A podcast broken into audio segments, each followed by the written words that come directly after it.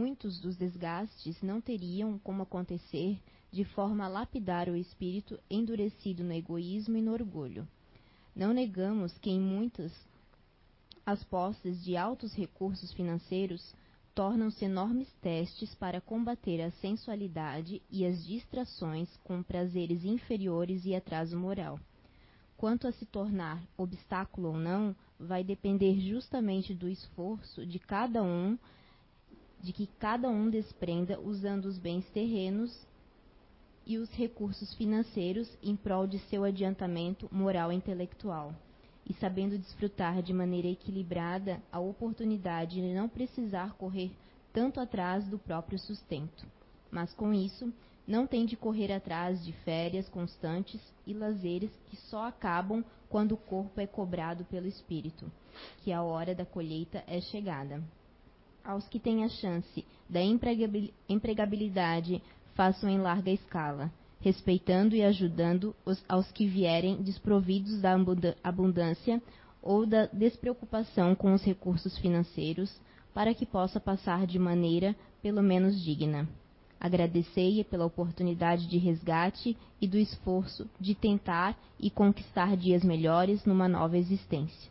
Mas é necessário que não invejes, não reclames, apenas luta e já aí vereis teus recursos financeiros se estabilizarem, e verás que sorrindo terminarás tua prova. Os bens terrenos são recursos benditos para a evolução do planeta e ascensão, ascensão intelecto-moral. Alonso de Verraz.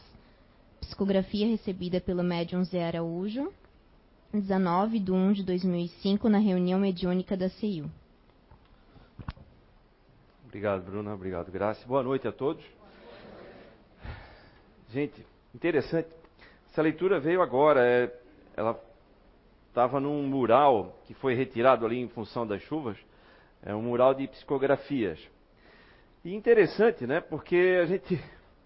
Eu fiquei olhando ali isso, o que tem a ver com o tema de hoje, né? Está falando ali de recursos financeiros e, e do esforço.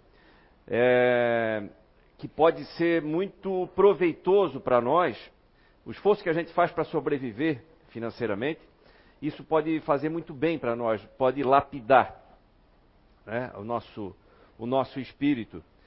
Ah, e também fala ali sobre os grandes volumes de dinheiro que acabam ficando sob a administração de algumas pessoas, né? E o que isso pode e deve é, é, provocar, né? Pode provocar é, distúrbios, né? Porque ele desperta, ah, às vezes, é, vícios e, enfim, toda sorte aí de tentações, mas ao mesmo tempo é uma grande responsabilidade porque as pessoas que têm essa é, que estão nessa posição de administrar grandes volumes de recursos, né, como administrando grandes empresas, os mesmos proprietários de grandes empresas, têm também uma grande responsabilidade de multiplicar o bem-estar é, a partir daí.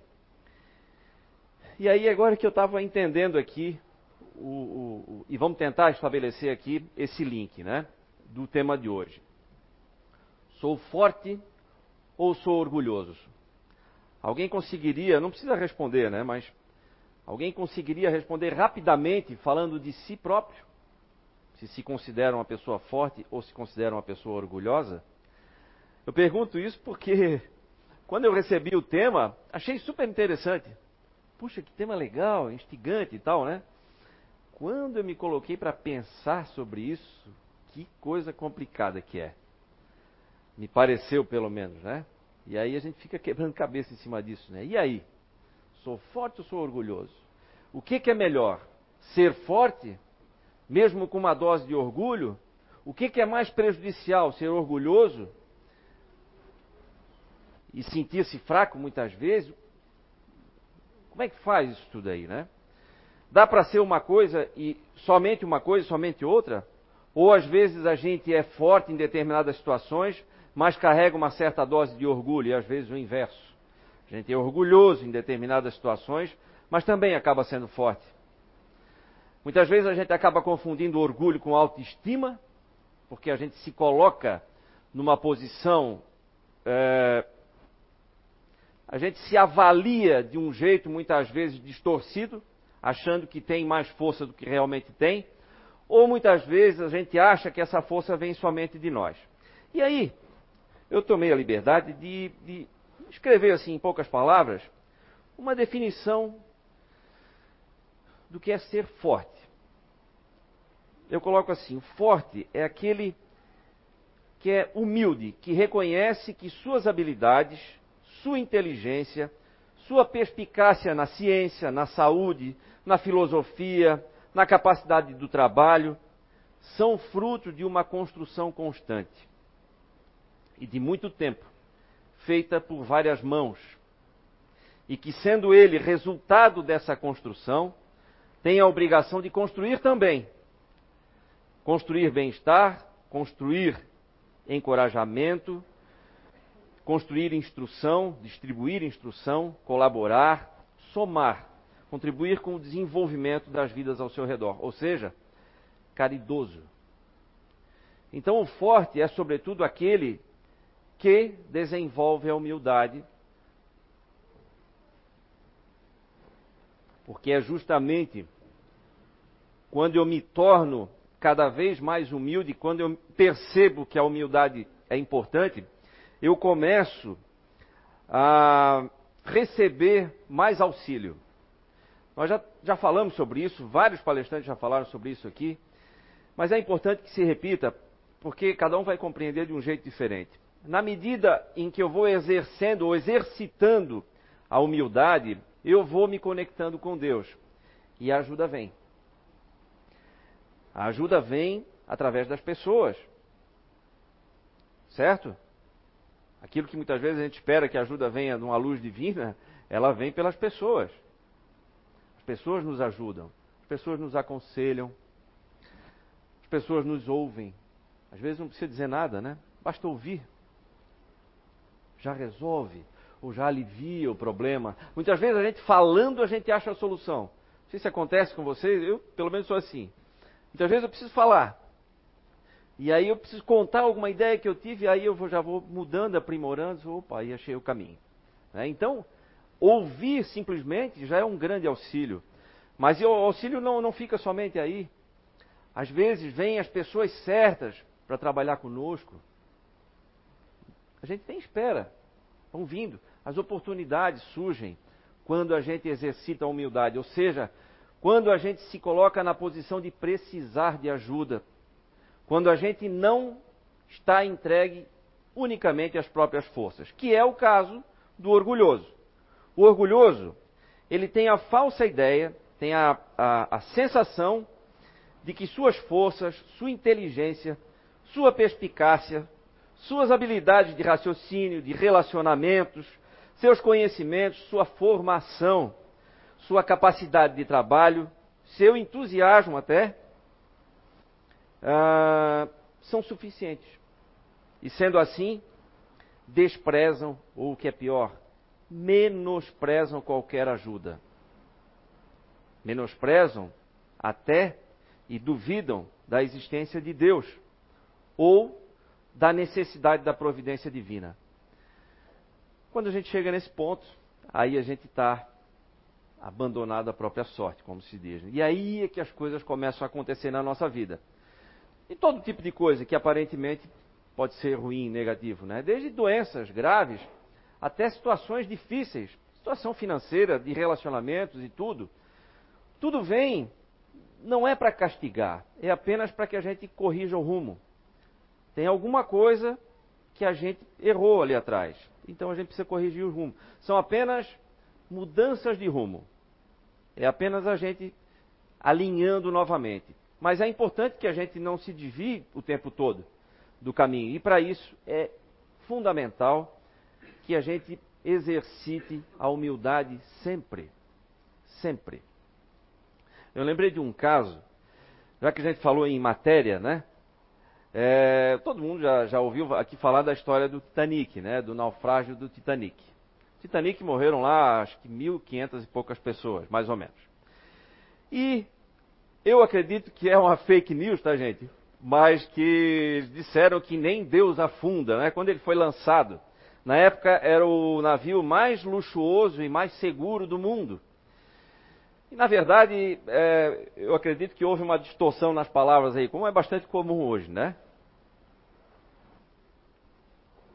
A gente tira do contexto, corta um pedacinho e tal, né? E aí saiu só aquilo lá, nem Deus afunda. Acho que não foi bem assim, mas vamos para usar como exemplo, apenas para ilustrar, vamos supor que essa foi exatamente a postura de quem fez o Titanic. Acharam tão brilhante aquele projeto, a execução tão, foi tão bem feita na cabeça deles, que, novamente, vou repetir, eu estou supondo, tá, gente? Vamos imaginar que isso seja verdade. Eu, sinceramente, não acredito que tenha sido. Mas é, que eles chegaram a esse ponto de assim, nem Deus afunda. E aí, ele foi fazer a viagem inaugural, todo mundo sabe o, o final. Mas tem algumas coisas aí no meio que são interessantes, algumas curiosidades, que mostram o que, que é, o que, que acontece quando a gente tem essa postura de aparentemente ser forte ou de querer demonstrar força, que são coisas diferentes. Ser forte não quer dizer que eu, eu posso ser forte sem demonstrar força e eu posso querer demonstrar uma força que eu não tenho. Também é verdadeiro, né? Aliás, é o mais comum. Eu querer demonstrar. Aquele que se preocupa muito em mostrar força é justamente ele está enfraquecido, então ele precisa compensar de alguma maneira. Né? Porque internamente a coisa não está bem assim. E aí, olha só, o Titanic, quando foi eh, na viagem inaugural, ele já eh, teve que enfrentar um iceberg, né? Ah, teve um fotógrafo que capturou uma mancha em um dos lados do Titanic, que foi decorrente de alguns dias de um incêndio que ocorreu exatamente no estoque de carvão do, do, do navio. Isso era comum na época acontecer. Eles levaram vários dias para conter esse incêndio. Esse incêndio danificou a estrutura ele enfraqueceu o aço naquele ponto. Tanto que ele estava ancorado é, justamente de uma maneira tal que aquilo não aparecia. E foi exatamente no ponto onde foi atingido pelo iceberg, ou seja, aquela estrutura ela já estava fragilizada. Ah, um outro ponto é que ele tinha a capacidade de levar, se não me engano, 64 é, botes, embarcações ali, salva-vidas, e ele tinha 20 apenas. O projeto inicial era então colocar 48, apesar de caber 64. Resolveram botar 20, que é para não dar uma sensação de convés assim, meio bagunçado. Ia ficar mais bonitinho. 20, assim. 48 não, acho que 20 vai ficar. Hã? Desenho, estou imaginando, né? Desenhar, assim ficou mais legal. Né? Aquilo não era para nada. Já que Deus não afunda, então ah, 20 ou 5, o ideal seria sem nada, né? Mas aí eles vão dizer que a gente é negligente, talvez, com a segurança das pessoas. Então, tá. Gente, eu estou ironizando e, novamente, é apenas para ilustrar, tá? Longe de mim estar tá julgando, até porque pode ter alguém que participou daquela época do projeto, pode estar tá reencarnado aqui. Eu não quero confusão, tá? Então, vai que lembra, né? Nesse momento agora, né? Dá um, e aí, o que, que aconteceu? Uma sucessão de erros, né? 30 segundos, segundo os especialistas, 30 segundos de antecedência seriam suficientes, de aviso do, do que foi avistado o iceberg, seriam suficientes para evitar a colisão. 30 segundos é, poderiam ter, ter, ter sido evitados Primeiro, porque vários navios estavam dizendo que ali havia vários icebergs, e no entanto a tripulação não reduziu a velocidade, continuou navegando em velocidade máxima, porque Deus não afunda mesmo, né? Então, o que, que é um iceberg, né? e aí, pasmem, ninguém tinha binóculo, não tinha, não havia aparelhos, né? não havia os sonares para detectar essas, essas grandes estruturas, não havia nada disso, mas tinha binóculo, existia já na época. Acontece que os binóculos estavam dentro de uma caixa. E o sujeito que tinha a chave dessa caixa, ele foi substituído da, da tripulação um dia antes ou no momento do embarque, algo assim. E aí, depois de um dia navegando, cadê os binóculos? Ah, tá lá dentro da caixa tal. Cadê a chave? Ah, a, caixa, a chave ficou lá com fulano, tá, ele está em terra. Ah, então não vamos voltar. Parece piada, mas até seria, né? Se não fosse com um desfecho tão trágico. Mas olha só. Olha o que, que pode provocar uma postura. Ah, tudo bem, então, será que ninguém pensou em arrombar a caixa para tirar o binóculo? Deixa. O que, que pode alguém que está no comando, ou algumas pessoas, ou um grupo que está no comando, é, e que assume uma postura de soberba, de orgulho, o que pode provocar no grupo? Né? Afinal de contas, era a tripulação. No momento do naufrágio, é, o comandante designou um oficial para bom bordo, um para estibordo. Não sei qual dos dois é o bom bordo e o estibordo, mas para um lado e para o outro. Para operar os botes, os muitos 20 botes salva-vidas que tinham lá, os barcos, né? E aí ele deu a seguinte instrução: mulheres e crianças primeiro. Um entendeu que era mulheres e crianças primeiros, primeiro, e o outro entendeu que era mulheres e crianças somente. Olha só. E aí foi uma sucessão de desastres. No dia, é, um dia antes do acidente, estava é, previsto um treinamento, como tem sempre. Hoje é comum nos navios, né, quando se embarca já tem um treinamento de medidas de segurança, de emergência e tudo mais, para todos, não só para a tripulação, para todos que estão lá. E estava previsto aquilo então, exatamente para um dia anterior do acidente não se sabe por que razão, o comandante cancelou. Tinha festa no navio e tal. Ah, não precisa. Cancelou. Se houvesse, se tivesse havido esse treinamento, com certeza muitas vidas teriam salvas, tamanha confusão que gerou aquilo, e ninguém tinha treinamento adequado para aquilo, nem os próprios oficiais. Tanto é que fizeram essa confusão aí, que eu acabei de falar ali dos botes e tudo, né, da operação dos botes. Então, é, ah, inclusive o emprego de materiais é, inferiores, porque faltou, por exemplo, rebites de aço carbono que eram usados para fazer a fuselagem. Faltou rebite de aço, de aço carbono. Não, então vamos usar um outro material. Só que esse outro material, ele não era adequado para baixas temperaturas. E diga-se de passagem, a água, a temperatura da água naquele ponto era de menos 2 graus centígrados. Então não era adequado.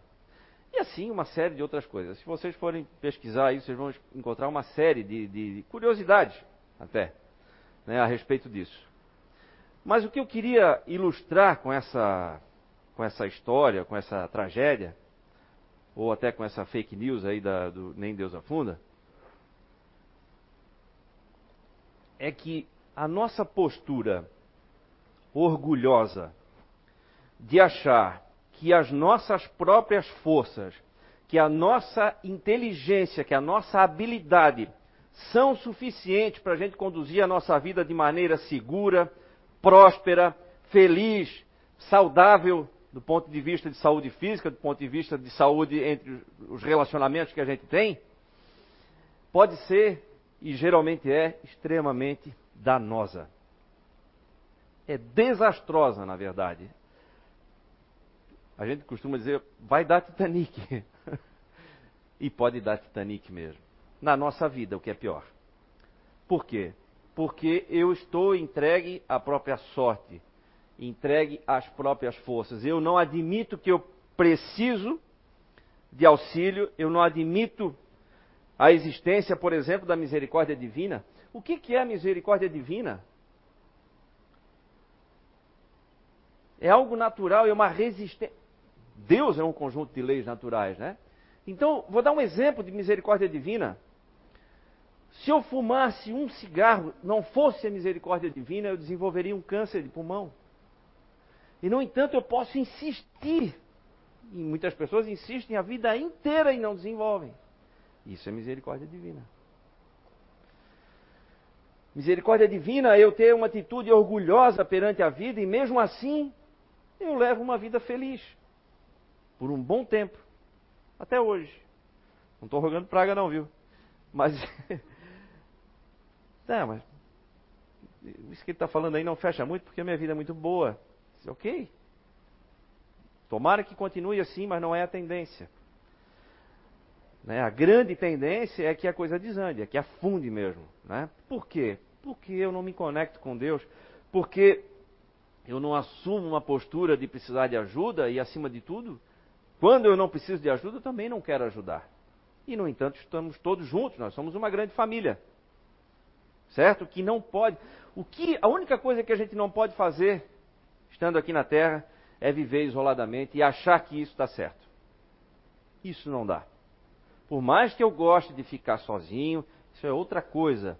Mas eu posso gostar de me isolar na minha casa, mas eu não posso me isolar do mundo e nem negar auxílio a quem precisa. Aquilo que a Graça falou hoje aqui, eu estava aqui quando uma senhora com duas criancinhas pequenas veio aqui pedir comida. Comida, gente. Não tem nada mais básico do que isso, né? Imagina uma mãe ter que sair com duas criancinhas pequenas pedindo comida. A gente está preocupado com o colégio do filho, com o balé, a aula de dança, do inglês, do francês. Ela está preocupada com comida. E ela estava assim, olha, eu sei que eu marquei com uma pessoa aqui às seis e eram cinco e meia. Mas é que eu moro muito longe e aí eu não tenho jeito, eu tenho que voltar e tal, por causa das crianças, não sei o que e tal. E aí? Às vezes a gente reclama, né? Reclama que não. Ah, não deu para. Puxa, só 20 dias de férias já pensasse? a gente faz isso. Hã? Faz ou não faz? Ah, então. Tá, tava na praia, sexta, sábado, domingo. Tu acreditas que sábado a tarde toda choveu? Uhul, que dificuldade, né? Que problema. É, parece piada, mas a gente faz isso, gente. Isso é orgulho. Isso é orgulho. Então, querer demonstrar força não é ser forte. É, forte é quando a gente está cada vez mais forte de verdade. E a gente fica cada vez mais forte de verdade quando a gente é, admite que precisa e agradece a ajuda que recebe. A gratidão é algo que, que faz com que a gente receba cada vez mais esse auxílio. Né? Ora, todos nós, quando reencarnamos, nós somos acompanhados por um ser que está numa escala superior à nossa. É muito lógico isso, né? Como pode uma criança ajudar outra? conduzir a outra criança.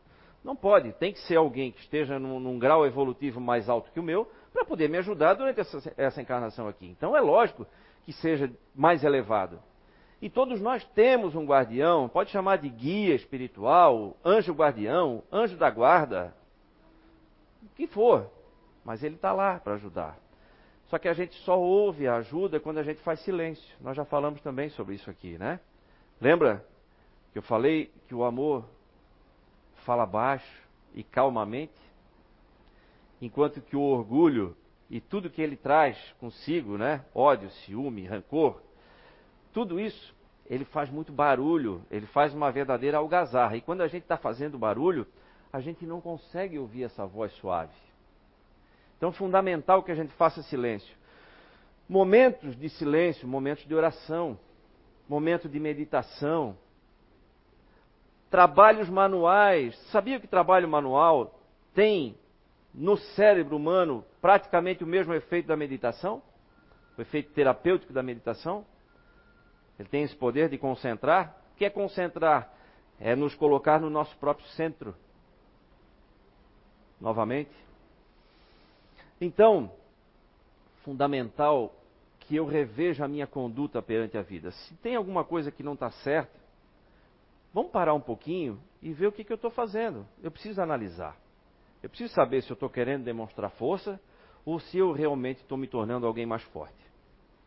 É, e a humildade, com toda certeza, é algo que nos torna muito mais fortes.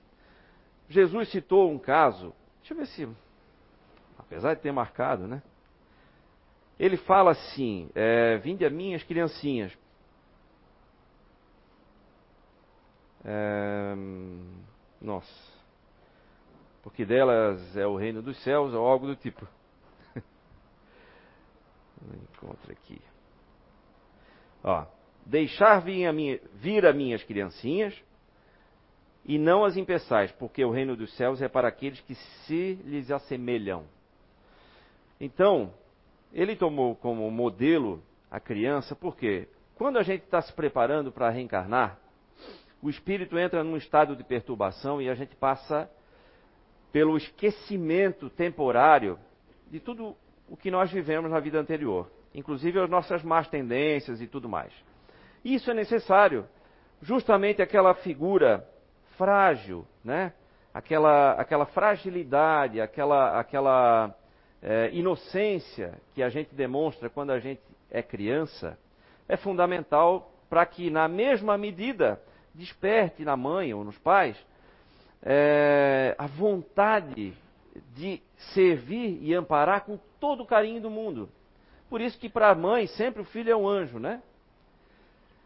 Se ela pudesse ver numa criança a conduta de um adulto, com tudo aquilo que ele viveu lá no passado, e pior ainda, sabendo quem foi, vocês acham que seria possível uma mãe tratar com o mesmo carinho?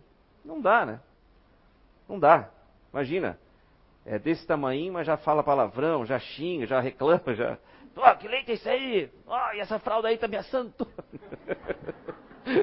Sei lá. Já pensou? Dá pra usar uma mais macia, não?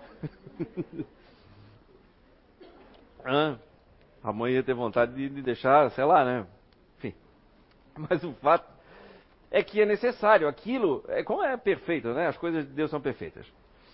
Então, esse período está tá todo planejadinho aí na natureza, né? A gente nasce, a gente reencarna, fica com aquela carinha bochechudinha, né? De inocente. Ai, que coisinha linda. Depois a gente vira isso aqui, né? Mas, mas enquanto isso, né? Enquanto a gente não vira isso, a gente fica com aquela carinha, e a mãe dá todo carinho, o pai também e tal, enfim. E isso serve também para ilustrar que é, no momento em que nós assumimos essa condição, ou essa postura, melhor dizendo, essa postura de pureza que uma criança tem, não é que nós vamos ser ingênuos, mas é assumir a condição de humildes. Né? De tratar com humildade também né, assumindo uma postura parecida com a da criança. Por isso que Jesus citou como exemplo ali: o reino de Deus é daqueles que se assemelham às crianças, não é das crianças, mas é daqueles que se assemelham às crianças, querendo exatamente usar como exemplo essa postura de humildade. Então, fundamental que a gente reveja a, a nossa conduta diária, a nossa postura mental se eu sou orgulhoso, se eu sou forte de verdade ou apenas quero demonstrar uma força que não tenho a qualquer custo. E isso pode estar me custando muito caro na vida. Às vezes a gente já percebe isso, né? Um pouquinho de, de, de raciocínio, um pouquinho de reflexão, a gente, se fizer uma reflexão honesta, a gente vai perceber que é verdade. Esse orgulho está me estragando aí o caminho. Então é hora de mudar. E é importante que a gente mude. Mudança não é fácil, requer esforço, mas é fundamental. Se a gente quer resultados diferentes para a nossa vida, se a gente quer realmente uma vida melhor, uma vida mais agradável, mais pacífica, uma vida mais feliz, mais alegre. Viver com alegria é muito melhor. É muito melhor do que viver de cara feia, é muito melhor do que viver reclamando, né? É mais leve. E claro que a gente sempre tem a impressão de que a vida do outro é melhor, né? É, cada vez que eu vejo, está rindo. Né? Então, mas eu posso transformar a minha vida também. É uma questão de postura. Eu quero encerrar com um texto aqui. Eu tinha separado uma, uma psicografia, mas eu vou ler outro texto. Esse texto aqui eu já li aqui, eu tenho certeza. Ele é uma adaptação de um livro é, e inclusive foi pedido para não reproduzir, mas eu vou ler. Tá bom? Isso aqui eu aprendi num, num curso, a gente recebeu isso aqui, eu vou ler para vocês. É, o milho de pipoca. A transformação do milho duro em pipoca macia é símbolo de grande transformação por que devem passar os seres humanos, para que eles venham a ser quem de fato devem ser. O milho da pipoca não é o que deve ser. Ele deve, ele deve ser aquilo que acontece depois do estouro. O milho da pipoca somos nós, duros, quebra-dentes, impróprios para comer, mas pelo poder do fogo podemos, repentinamente, nos transformar em outra coisa. A transformação só acontece pelo poder do fogo. Milho de pipoca que não passa pelo fogo continua a ser milho de pipoca para sempre. Assim acontece com a gente. As grandes transformações da nossa vida só acontecem quando passamos pelo fogo. Quem não passa pelo fogo fica do, fica do mesmo jeito a vida inteira. São pessoas de uma mesmice e uma dureza assombrosas. Só que elas não percebem. Acham que o seu jeito de ser é o melhor jeito de ser. Mas de repente vem o fogo. O fogo é quando a vida nos lança numa situação que nunca imaginamos dor. Pode ser o fogo de fora, perder um amor, perder um filho, pai, ficar doente, perder o emprego, ficar pobre, enfim. Pode ser o fogo de dentro, pânico, medo, ansiedade, depressão, sofrimentos cuja, cujas causas ainda ignoramos. E ainda há sempre o recurso do remédio, que é apagar o fogo. Sem fogo, o sofrimento diminui. E diminui com isso a possibilidade da grande transformação. Imagine a pobre pipoca fechada dentro da panela e lá dentro ficando cada vez mais quente. Ela pensa que sua hora chegou, que vai morrer. Dentro de sua casca dura, fechada em si mesma, ela não pode imaginar destino diferente. Não pode imaginar a transformação que está sendo preparada. A pipoca não imagina aquilo de que ela é capaz. Aí, sem aviso prévio, pelo poder do fogo, e grande a grande transformação acontece. Pum! e ela aparece como outra coisa completamente diferente, que ela mesma nunca havia sonhado. Bom, mas ainda temos o piruá, que é o milho de pipoca que se recusa a estourar. São aquelas pessoas que, por mais que o fogo esquente, se recusam a mudar. Elas acham que não pode existir coisa mais maravilhosa do que o jeito delas serem. A sua presunção e o seu medo são a dura casca de milho que não estoura. O destino delas é triste. Ficarão duras a vida inteira. Não vão se transformar na pipoca branca e macia. Não darão alegria para ninguém. Terminado o estouro alegre da pipoca, no fundo da panela ficam os piruás que não servem para nada. Seu destino é o lixo. Então, meus amigos, com muita honestidade e profundidade, de reflexão. Não vamos virar piruá, gente. Pelo amor de Deus, vamos virar pipoca. Vamos transformar a nossa vida com muito esforço. Deixa o fogo vir, não tem problema. Vamos lembrar disso. Quando o fogo vier, é para me transformar em algo melhor. Certo? Então, nada de reclamar do fogo. O fogo é o momento da transformação que está por vir. Certo? Então, boa transformação a todos. Obrigado.